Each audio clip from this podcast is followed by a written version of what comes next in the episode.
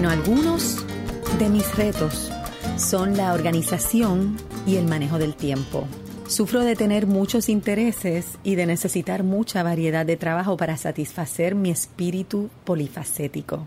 Pero la realidad de tener que generar ingresos y de cumplir con las muchas obligaciones que uno tiene como madre, como jefe del hogar, etcétera, a veces, en buen castellano, es overwhelming. Sin embargo, estos proyectos como, que me invento como este, algunos dirán que complican mi vida y puede ser que hasta cierto punto pues comprometen un poquito más mi tiempo, pero en realidad lo que hacen es nutrirme y motivarme a cumplir con mis metas y hasta obligarme a tener mejor enfoque y lograr organizar mi tiempo mejor, porque si no lo hago, no logro sacar estos mini proyectos semanalmente. Mi siguiente conversación con una amiga que admiro mucho, no solo por su amistad, pero por la manera que tan exitosamente maneja los asuntos de su familia, que incluye un negocio, una casa, un marido, tres hijos y unos cuantos perros. Hablamos del proceso de solicitar audición y matrícula a Juilliard y otras universidades de música donde su hijo actualmente está estudiando, cómo se mantiene echando pa'lante y también hablamos un poquito sobre la vida en Puerto Rico. Aquí estamos con Claribel Yantín, pero manténganse en sintonía, no se vayan enseguida para la ñapita musical que en esta edición está a cargo su hijo Rolando Alejandro, tocando una bella pieza clásica en el piano. Aquí está, con Claribel. Cada institución tiene unas especificaciones para el programa. En el caso de Rolando, que es lo que yo conozco, te voy a hablar por, por lo que conozco. Pues yo solicito para el Undergraduate Program Bachelor in Music Major in Piano Performance. Okay. Tú solicitas y ellos, ellos tienen unos requerimientos que tú tienes que subir a la solicitud. Okay. En el, eh, cada institución tiene su, su librito. En el caso de Curtis, Curtis yo tuve que escanear todo el historial de ¿Dónde pro- queda Curtis? En Filadelfia. Okay. Yo tuve que escanear todos los programas donde Rolando se ha presentado formalmente. Programas, el papelito que te entregan cuando tú vas al concierto. Ok. Y aparece su nombre con el repertorio. Yo tengo todo eso guardado en carpeta. Eso hubo que escanearlo. Como evidencia de todos los lugares donde él se ha presentado públicamente. Wow. Yo tuve que hacer un... Como una especie de resumen. No, eso, también. eso se escanea y se sube aparte. Ok. Porque tienes que subir al menos 12 programas de recitales que él se haya presentado en los últimos tres años. Wow. Tienes que hacer un resumen donde incluya toda su educación con quien ha cogido masterclasses, todo el repertorio que ha tocado en público, todo el repertorio que ha estudiado, aunque no lo haya presentado en público. Okay. Eh, festivales en los que ha participado. eh, Y así han sido muchos. no, tres. Ok. e internados especializados en música clásica y cosas así. También te piden un repertorio que tú tienes que subir, que es lo que llaman el pre-screening. Así como ellos escogen quién va a hacer la audición. Porque tú vas a audicionar a esos lugares solo por invitación.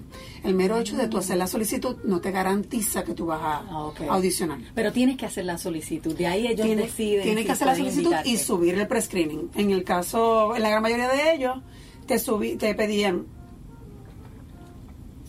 una fuga y preludio de Bach, generalizado el que tú escogieras, una pieza clásica eh, grande eh, y con unas excepciones. Mozart, Haydn o Beethoven y te hacían unas excepciones. Una pieza grande romántica y te ponían unas excepciones. Eso era para el pre-screening. La gran mayoría te pedían eso. Para la audición, el programa es mucho más largo. El programa es como de una hora. Tú tienes que preparar un programa de una hora con los requerimientos que ellos te piden y tenerlo listo. Y eso no quiere decir que ellos te van a escuchar una hora ya. Ok, pero tenerlo listo por si Tienes acaso. que tenerlo en su máxima expresión. Una vez tú sometes el pre-screening con esos videos, que tienen que ser videos, donde se vean las manos, los pies y la cara. ¿Y quién toma esos videos? Yo los tomé. Wow. Y los grabamos y se editan y se suben. Algunos te permiten subir los movimientos individuales, otros te dicen que tienes que subir la pieza completa, no importa el tamaño de la pieza, Ok. para evitar que hayan trucos editando. Mm. Pues después de ese proceso llegan las invitaciones, hay quienes te invitan y hay quienes no te invitan. Nosotros llenamos cuatro. Ok. Nosotros solicitamos a New England, que es en Boston, a Boston Conservatory, a Curtis Institute en Filadelfia y a Juilliard en New York. Ok. Hay muchos estudiantes que solicitan hasta 10 instituciones.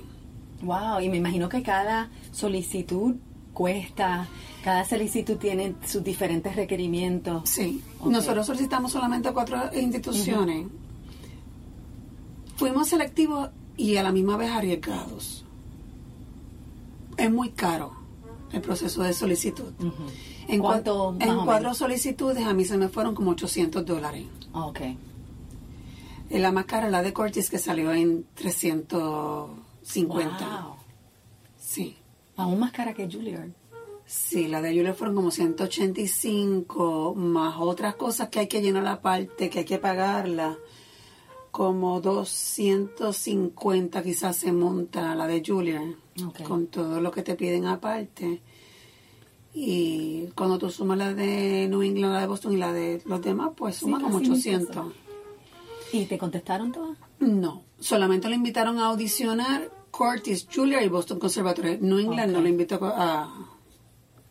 Ok. Pero pues... Eh, de Puerto Rico, ahí este año hubo, que tú sepas, eh, muchas solicita solicitudes de piano a esa No, ninguna. escuela, ninguna. No, Rolando es el Ah, único. Qué interesante. Y by the way, me comentó José Ramos Santana que él cree que hace más de 30 años no entra un pianista puertorriqueño a Juilliard. Wow. Que no está seguro, pero que él está casi seguro. Qué interesante. Sí, ¿Y Rolando está listo? no sé. ¿Y tú estás lista? No, no lo estoy. ¿Y cómo tú aprendiste de todo esto de música on the run? En el camino. Sí, ok. En el camino. ¿Y Leonela piensa solicitar? Leonela También. está homeschooling. Ok. No te lo había dicho. Creo que mencionaste Lo de saqué, eso, la saqué sí. de la escuela y la estoy preparando. Ya ella cogió el College Board, Ok. salió muy bien, sacó 3.450 y tanto, salió muy bien. Va a coger las pruebas avanzadas de inglés y de español el 16 de abril. ¿Y eso lo haces tú?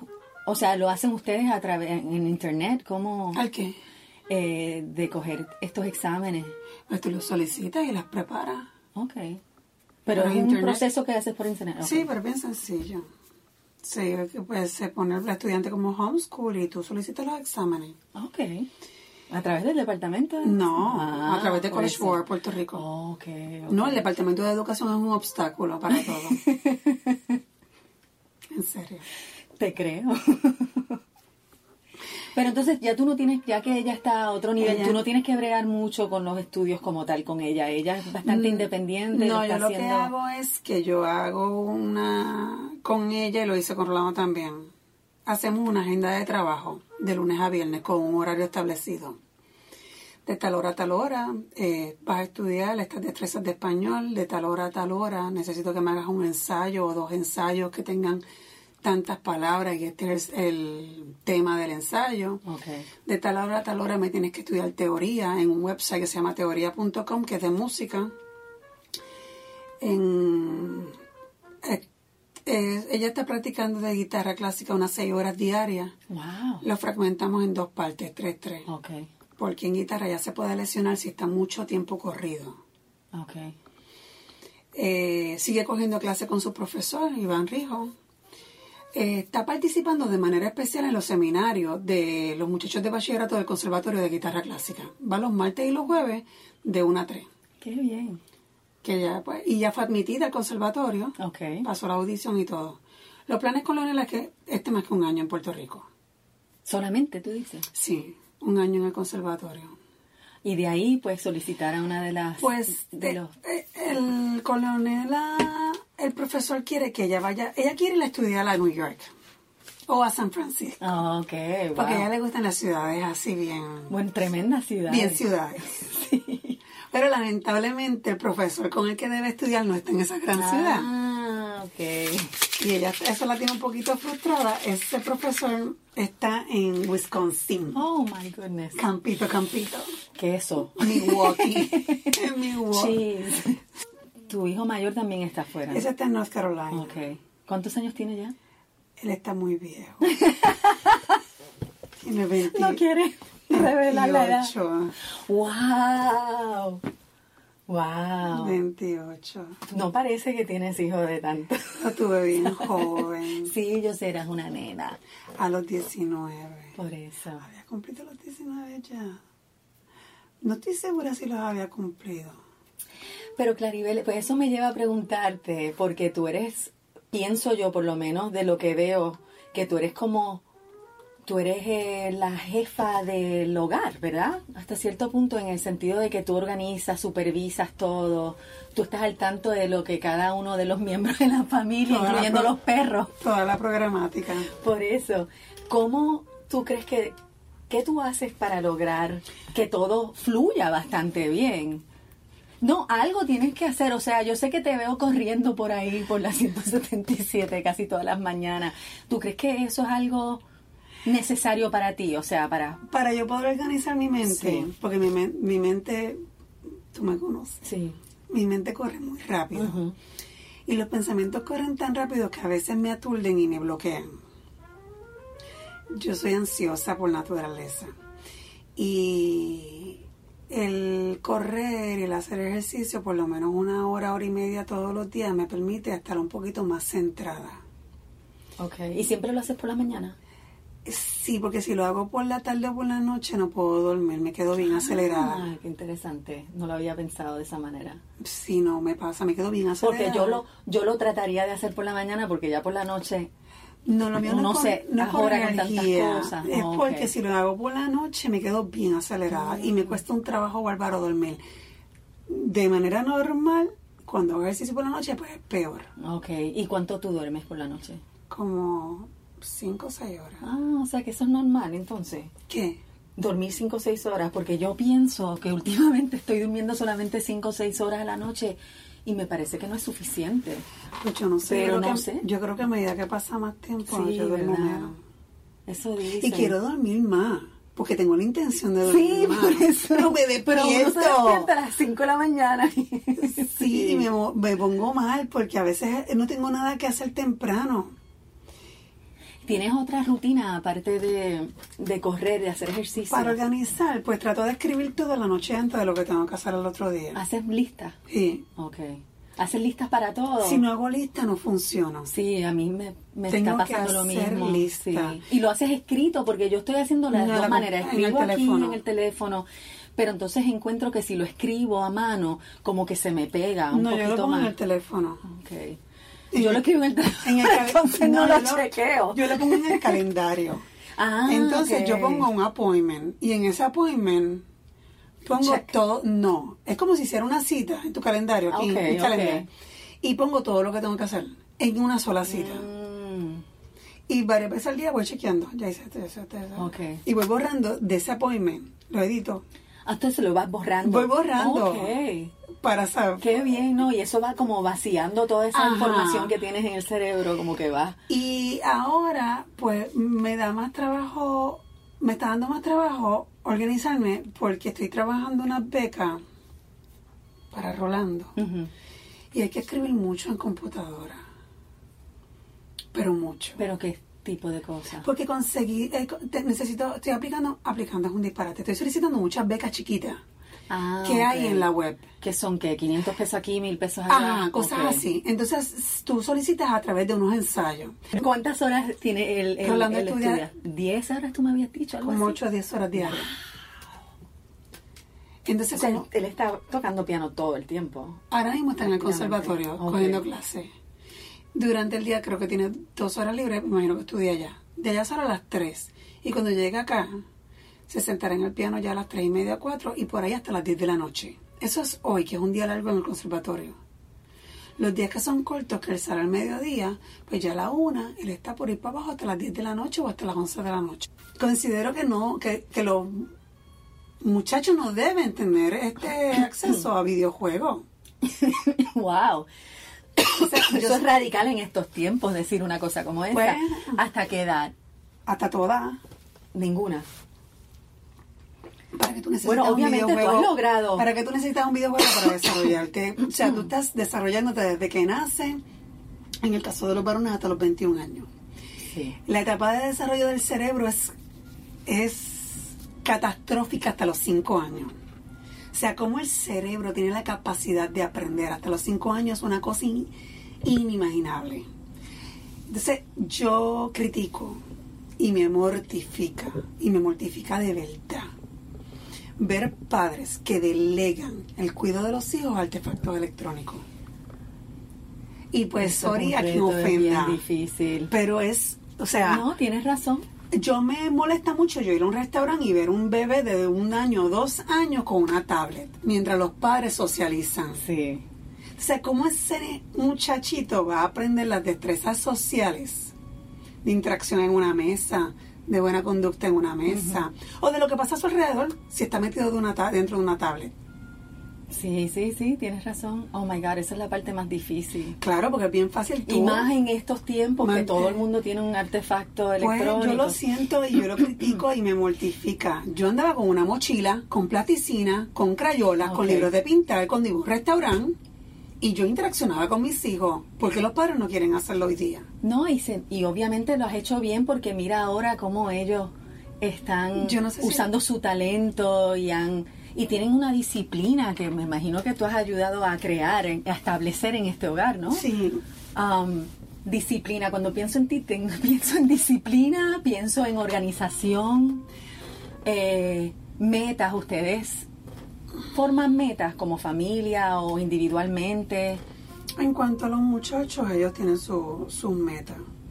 Y en el camino yo lo que hago es que voy apoyando y buscando recursos para que ellos puedan lograrla. Aquí nada ha sido impositivo. Nada. De hecho, en el caso de Rolando, Rolando empezó piano a los siete años y medio porque yo me negué durante casi tres años a que él cogiera clases de piano. ¿De verdad? Sí. Porque desde chiquito él quiso. Desde los cinco años. Mm, Y yo le decía que no, no es el momento. No, Ah, hoy día me arrepiento. Debí ¿En haberlo puesto cuando él me lo pedía. ok. Porque jamás imaginé que fuera tan serio lo que él me estaba pidiendo. Pero mira, como quiera.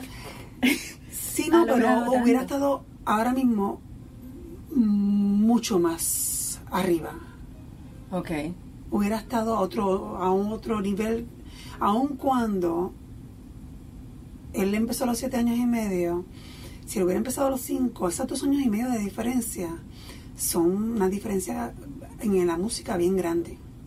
Ahora, ¿cómo tú crees? Porque comparado con muchos jóvenes de la edad de él en esto, él tiene 17 ya, 17. Um, sabes que los muchachos a esta edad lo que quieren hacer es hanguear muchas veces o estar con sus amistades.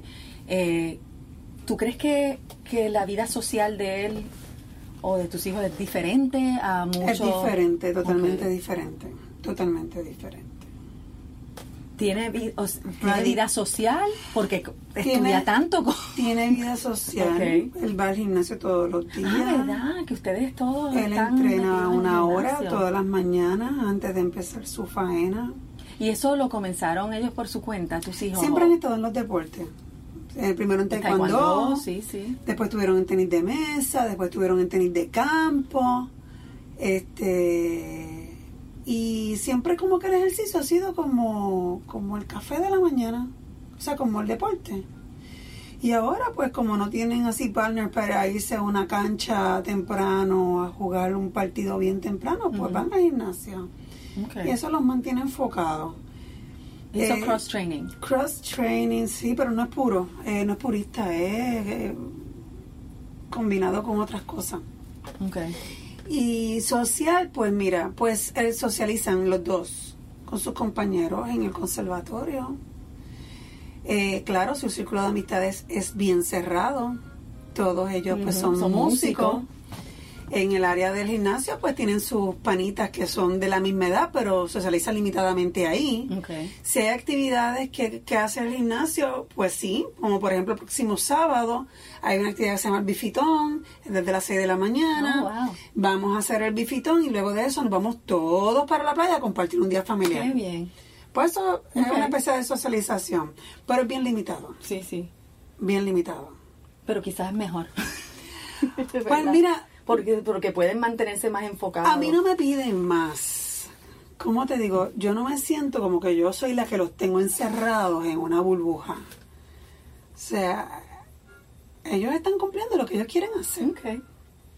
Está fluyendo. ¿Tú piensas que en este momento las cosas están Sí, fluyendo? fluyen chévere. Yo no, no, no me, a mí no me, no me afecta el hecho de que ellos no vayan al cine toda la semana. A mí no me afecta el hecho de que pierdan horas y horas en Facebook y, y los, no lo hacen. A mí no me afecta que no estén hablando tonterías, texteando, como hacen los muchachos hoy día, que esa es la manera en que se comunican. Sí. Pues no, a mí no me afecta nada de eso. Eso lo viví yo con el mayor. El mayor, este era más social, eh, menos disciplinado, mm, menos eh, enfocado. Le tu- cuesta todavía trabajo enfocarse. Pero tan artista también, ¿verdad? Súper artista, yo creo que ese, pero es otro tipo de arte, es pintura. Sí, pero que sigue siendo... Sí, él está estudiando eso, pero es él es bien artista en el aspecto de bien artista plástico. Ok. Es una Sí, más visual. Es una onda más eh, más amplia, más Sí. eh, suave, eh, mucho Y con un flow. Sí, mucho se depende del estado anímico. Ah, sí. Él es como una montaña rusa de Uh, emociones. ¿Qué signo? Ay, yo, Javier es Géminis. Oh, ok, wow. Hay mucha fluctuación. Sí, y él es un tipo súper chévere, un tipo súper humilde, con un gran corazón, pero por otro lado es una locura emocional. Ok. Mira, pero entonces tú con tantas personas y artistas alrededor tuyo, eh, ¿tú te consideras artista también? Artista en el sentido no necesariamente plástico, músico, o sea, de, Yo aprecio de las artes. Ok. Eh, fue algo que nunca cultivaron en mí. Pienso que sí que soy muy creativa y pienso que tengo una vena artística que nunca fue cultivada. ¿En qué? Específicamente Pues si algo. no sé, yo creo que yo hubiera despuntado bien grande en el teatro o yo hubiera... Pero no son cosas que te interesarían en el futuro. Ahora mismo no me interesan hacerlas ni ahora ni en el futuro, pero pienso que si, lo- que si me hubieran expuesto cuando yo era niña, yo creo que por ahí me hubiera ido. Yo no me hubiera ido por las ciencias naturales. Ah, porque eso es lo que tú hiciste. Sí, Sí que trabajaste como en... Propaganda médica. Exacto. pero yo creo que si yo hubiera estado expuesta a las artes, a las que fueran, ya sea... no, arte plásticas no, porque eso nunca me ha motivado. Ok. Pero sí la música. A mí me encanta la música, yo me vivo la música, la que sea. ¿Tú bailas? Eh, Sí, Estás manejando a mucha gente, pero te pregunto, Para mí, ¿eso para ti es satisfactorio. Oh, sí, ok, ok. súper. Porque súper lo haces muy bien. Súper satisfactorio. ¿Tú crees que el factor de cuánto tiempo llevas casada ya? Llevas un 22 tiempito. años y medio. ¿Tú crees que eso ha sido clave? ¿Tú crees que eso ayuda a que tengan un matrimonio, pues, eh, con, con un compromiso de familia, de Yo no tengo... negocios, porque yo- ustedes tienen negocios Yo juntos no también? tengo la fórmula perfecta del matrimonio, pero yo creo que una familia donde está mamá y papá y donde hay un apoyo tanto de padre como de madre es fundamental para el éxito de los hijos. De acuerdo. Este eh, fundamental. Sí, sí. Es fundamental. Bien brutal.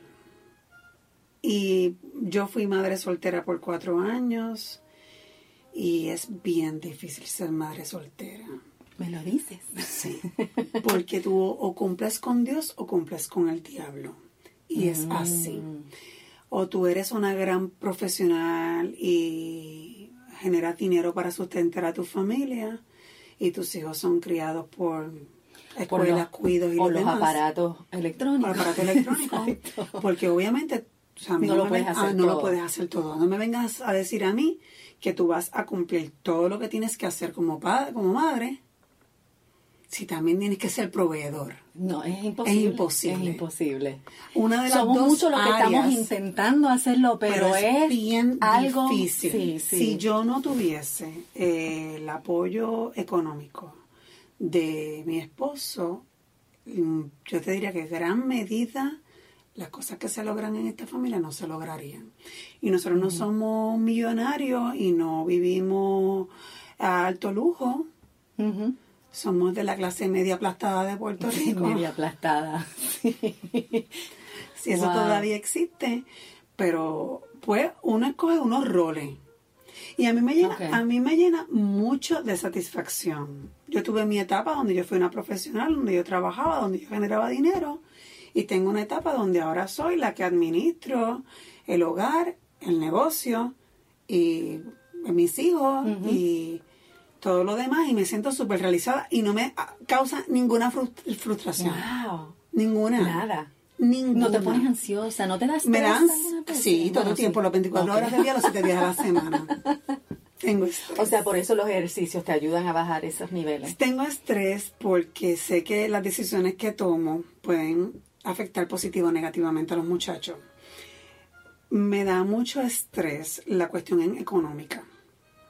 ¿Tú, qué- ¿Tú piensas que ha cambiado algo? ¿Las cosas están más difíciles, más retantes? Eh, Está más difícil por el hecho de la necesidad económica que esta etapa requiere. Oh, especialmente ahora. Con ahora que esto de Rolando se va Juilliard. Ok. para la universidad.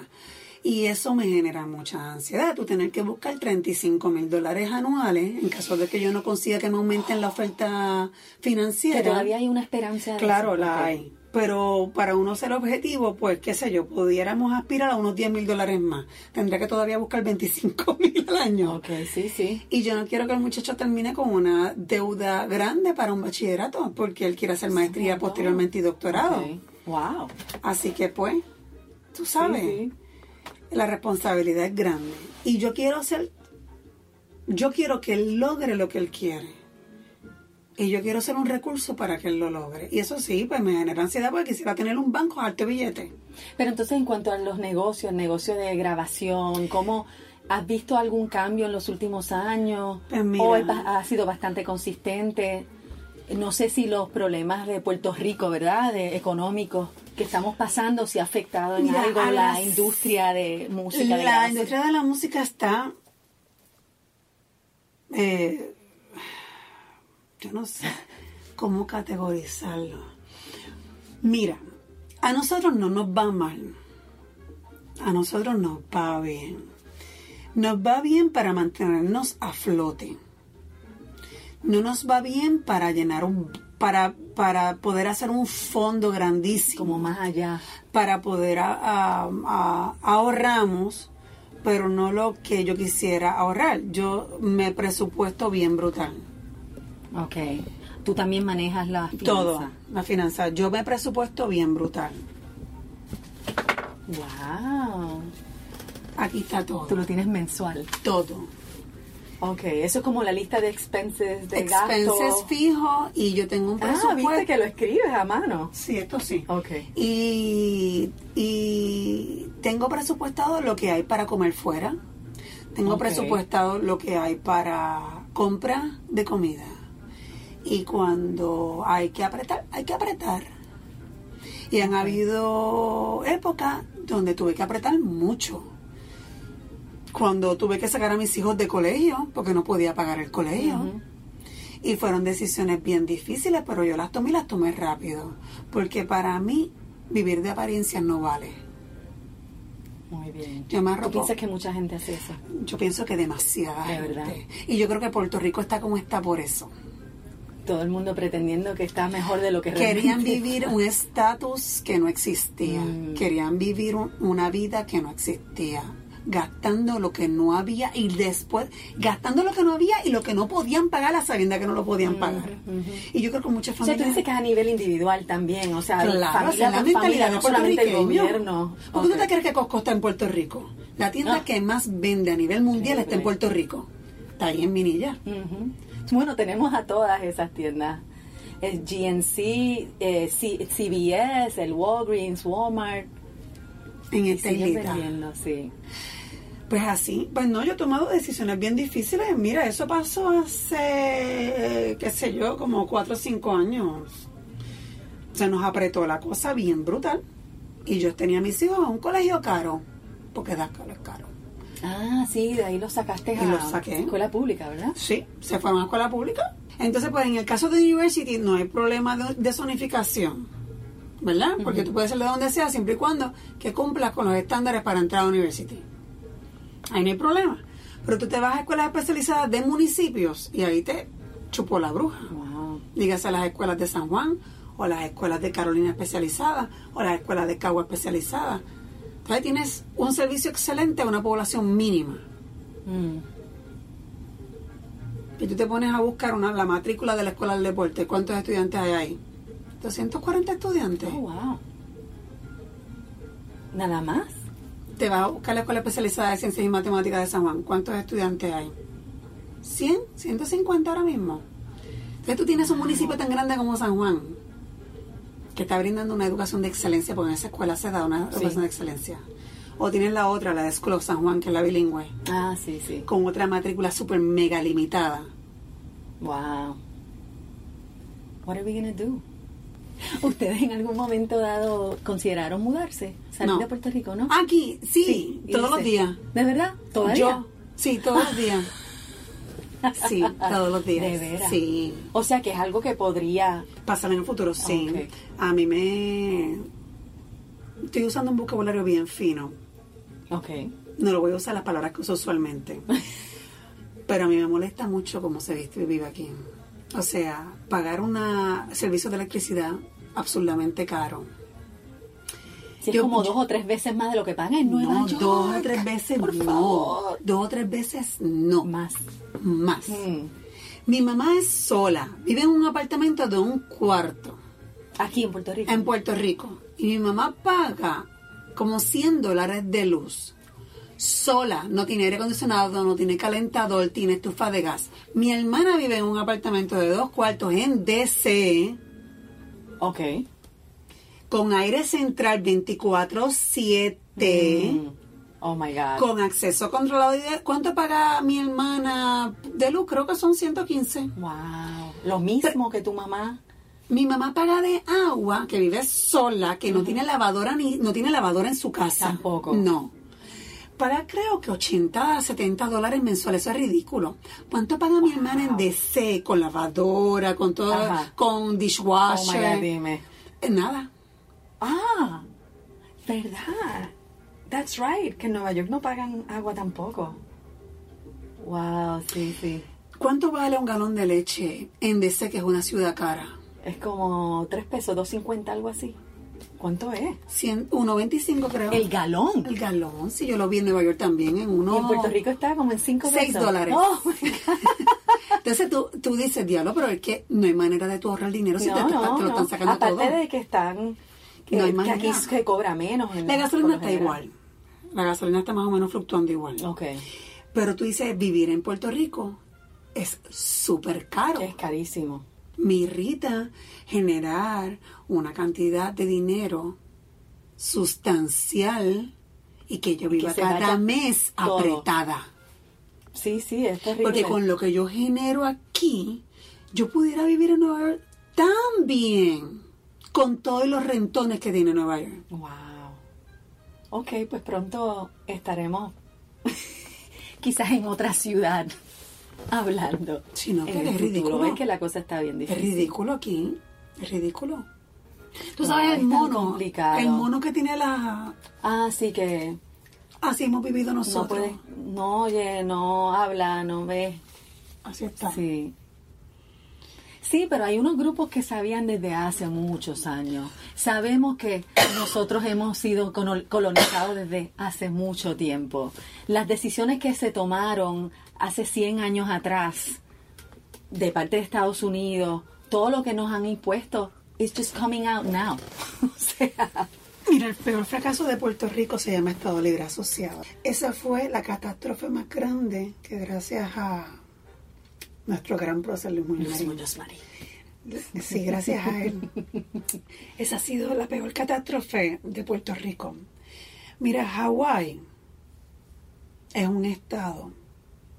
No recuerdo ahora cuántos años lleva siendo estado. Sí, como del 50 y algo. Creo que 50 años llevan. Más de 50 Sí, años. más de 50 años. Mm, No es este. No perdió su cultura, sigue teniendo la misma cultura, que ese es el miedo que siempre sembraba el Estado Libre Asociado. Mm. Eh, de hecho, nosotros, siendo Estado Libre Asociado, no tenemos cultura. Porque a Puerto Rico le encanta adoptar todas las culturas menos la propia. Este. El primer presidente negro de los Estados Unidos nació en Hawái. Mm, ¿Verdad? El ingreso per cápita de un Espérate, no en Kenia, él no nació en Kenia. Hawái. Este, el ingreso per cápita es como de 69 mil dólares anuales en Hawái. En Hawái. Yes, my dear. Ah, Eh, tú has estudiado eh, eso. La tasa de desempleo es bien baja, ridículamente baja. Wow. Asquerosamente baja, diría yo. Que es una... O sea, ¿tú piensas que Puerto Rico, si tuviera la oportunidad, si podría ser, eh, si pudiera ser Estado, podría ser... No sé si Puerto Rico sea lo mejor que sea Estado. Yo en un momento de mi vida pensaba la, que, que esta idea era la solución para nosotros. Hoy día pienso que no sé. Hoy pienso que, deber- Interesante. que deberíamos ser cualquier cosa menos Estado Libre Asociado. Exacto, así pienso yo también. Hace mucho tiempo. Ah, sí. eh, yo pienso que desde el principio no debió haber existido el Estado Libre Asociado, no, No, debió haber existido. Yo no entiendo. Eso es como un pause, es como ponerle un hold a lo que se tiene que hacer con Puerto Rico, se tenía que hacer con Puerto Rico hace muchos años. Mira, tú Eh, te vas a una isla, en estas tú te vas a una años. isla tan cerca como Barbados, que es una república independiente. Y Barbados es una isla súper limpia, súper wealthy, como se dice, próspera. Eh, limpia, pero limpia cuando raya en lo ridículo de lo limpio. ok. Absurdamente. Absurdamente limpia. Ridícula. Exagerado. Una cosa ridícula de verdad.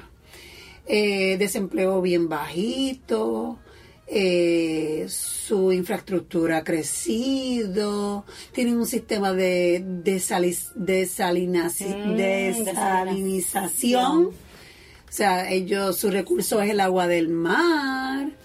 Eh, la isla... está- Paneles solares también tienen. Sí.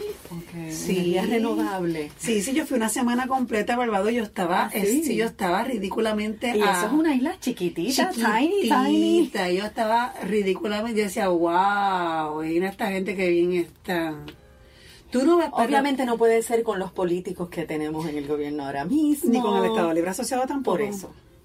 Y la Junta Fiscal tiene que venir, aunque nos duela. Aunque tengan, aunque bajen el salario mínimo, No, aunque, no, no pueden bajar el salario mínimo porque es aunque que, tumben más escuelas, aunque la mitad de las escuelas... es que no hace falta tantas escuelas. Ok, No, cierto, es verdad. ¿Para tú que falta quieres es que sean buenas y que sean eficientes. Claro. Aquí hay escuelas en cada esquina, ¿para qué? Y yo pienso que el Departamento de Educación debe ser eliminado. Completamente, eso no sirve. Yo, Eliminar todo y empezar de nuevo. no, no empezar de nuevo. Tampoco. Yo creo que hay que reestructurar. Para mí, se deben eliminar los municipios. Oh, Muchos de los municipios. podemos comenzar con Para eso. mí que la isla debe ser dividida en cuatro o seis regiones. Ok, some people, alguna gente hablando de siete, ocho también. que cada región tiene, debe tener asignado su presupuesto educativo y que esa región se tiene que hacer cargo de su educación y de su salud. Y hay que empezar a meter preso a la gente. Sí. Lo hiciste mal, vamos a auditarte, vamos a ver por qué lo hiciste mal. Y si descubrimos que fuiste negligente, va, hay que empezar a meterlos presos. ¿No le tienes esperanza o piensas que podría? Claro. Sí. Ok. Claro, claro que esto va a ser... ¿Y qué te inspira, Claribel? Mis hijos, Sí. mis hijos, mi mamá, tú, La gente que te rodea. Sí. Los que estamos luchando. Claro, claro, esto tiene que mejorar y yo pienso que la Junta Fiscal debe venir y yo pienso que Estados Unidos nos debe liberar. Que la Junta esté por un periodo de cuatro o cinco años y que, des- que Sin miedo, ¿no te da miedo que esos cuatro o cinco años que estén No nos aprieten, nos... Pero sí que ya más nos están aún apretando. Bueno, súper, pero es que no nos queda nada. Es que nos están apretando Pues, ya. Vete a comer a un restaurante y mira cuánto tú pagas Oh entre God. tax y propina. Sí, una cosa Entonces absurda. después te vas a una ciudad como Boston o Nueva York y tú no pagas tax en comida, en restaurantes. Oh, really? No, Wow. y ni pagas tax en un par de tenis, ni pagas tax en tu ropa. Sí, bueno, en algunos estados, pero en algunos sí. En algunos estados sí, pero estados como Massachusetts, que es un estado donde los taxes son bien altos, tú justificas, tú pagas por ingreso unos taxes bien altos. Y propiedad también. Y propiedad yo. son unos, pero entonces tú tienes buena Sales educación. Es bajito. Mm, eh, No, es casi absurdo, es ridículo, creo que un 3% en algunas Ah, cosas. Wow, ok. Y son algunas cositas tontas. Sí. ¿Se supone que pasen lo de IVA también aquí? Yo no sé. sé. yo no entiendo nada. I don't know. Yo no sé, yo no tengo ni idea. Ya nos están exprimiendo. Yo no sé cómo una persona que trabaja en un McDonald's, honestamente, yo no sé cómo, ¿Cómo puede. sobreviven? ¿Cómo diablo? No, es que tienen que vivir con otra gente. No puedes vivir. O sea, ¿cómo? ¿Con un salario de qué? ¿Siete pesos la hora? Ocho. Ocho, ya. Bueno, Bueno, sí. 7.25. No, y sí, quítale, quítale todo lo que le quitan. Ah, exacto. There's no way. Es imposible. Entonces, claro que tiene que haber una, una economía subterránea y yo la justifico totalmente. Claro. Es la única manera de sobrevivir. Y yo creo que hasta cierto punto todo el mundo está envuelto en algo. eh, el que trabaja, como el, tú dices, el que trabaja en. McDonald's vende el- algo Prenda por el lado. por al lado y no se reporta. Por porque de otra manera, ¿cómo lo va a hacer? Exacto. Bizcocho, Venden, pasteles. venden agua a la luz. También. Entonces, encima de que estás buscando, de la que estás trabajando, que no estás robando, entonces quieres sacar a los que venden aguas y donas en, la- en los semáforos, Sí. que están bajo el sol todo el día trabajando como mulas y de carga. servicio porque la gente tiene sed, está en la luz. Y de otra manera, y, y de cierta manera ese dinero vuelve a ti porque él tiene que pagar la comida que come, él tiene que... Claro, sí, sí. Pero sí, pues, sí, estaba fuerte. Eh, no está fuerte, está bien catastrófico. Bien chévere. Está bien catastrofiquito. Pero Sí. qué bueno que por lo menos Eh, hay algunos que usted, como ustedes que siguen para adelante, que siguen Es que no luchando, te que, están otra. logrando, sí, sí. Es que tú no te puedes sentar a esperar que las cosas pasen. Yo escuché una vez una persona bien cercana a mí, yo creo que ha sido de las frases que más a mí me ha marcado. Mira, cuando tú tienes un hijo con problemas, ¿verdad? Y tú dices, ¡ay, bendito, pobrecito! El nene no habla. Tú no lo vas a llevar a evaluar. El nene tiene dos años y no habla. El nene tiene tres años y no está hablando oraciones completas, tiene problemas, se le nota. Y tú dices, mira, tú lo llevaste a evaluar, el nene está cogiendo terapia o algo, porque pues claro está presentados al, al fin que somos. O en mi caso yo soy una presenta. Ah, ok. Me contestaron lo siguiente, tiene toda la vida para aprender a hablar. Mm, ¿Y si nunca aprende a hablar? ¿Y si hoy día tiene 18 años y tiene problemas del habla porque tú como madre te sentaste a esperar que algún día aprendiera a hablar? Así en todo. ¿Y algún consejo que tú le tienes a, a las familias en Puerto Rico, a las madres A la familia. que son a que están a cargo de, de, de esas entidades? Mm, yo aprendí a ser mamá en el camino porque tú no vienes con un libro. Cometí muchos errores con mi primer hijo, muchos errores, los cuales me recrimino hoy día. Mm, Yo tuve a los Javier a los 19 años y yo hubiera querido hacer muchas cosas bien diferentes con él. Bien diferentes. No tenía la madurez, no tenía el conocimiento, no, no tenía la- las herramientas. Mira, ¿qué consejo yo daría, Dios mío? A las muchachas más que nada, mira, a las muchachas jóvenes. ¿Qué consejo yo le daría? ¿Qué consejo yo le doy a mi hija? que ¿Qué tiene co- 15 ahora. Que tiene 15 años. Y bien crudo lo que voy a decir. Le digo, sé egoísta. Piensa en ti primero, en ti segundo y en ti tercero. Piensa por ti. Esta carrera es tuya, no es de más nadie.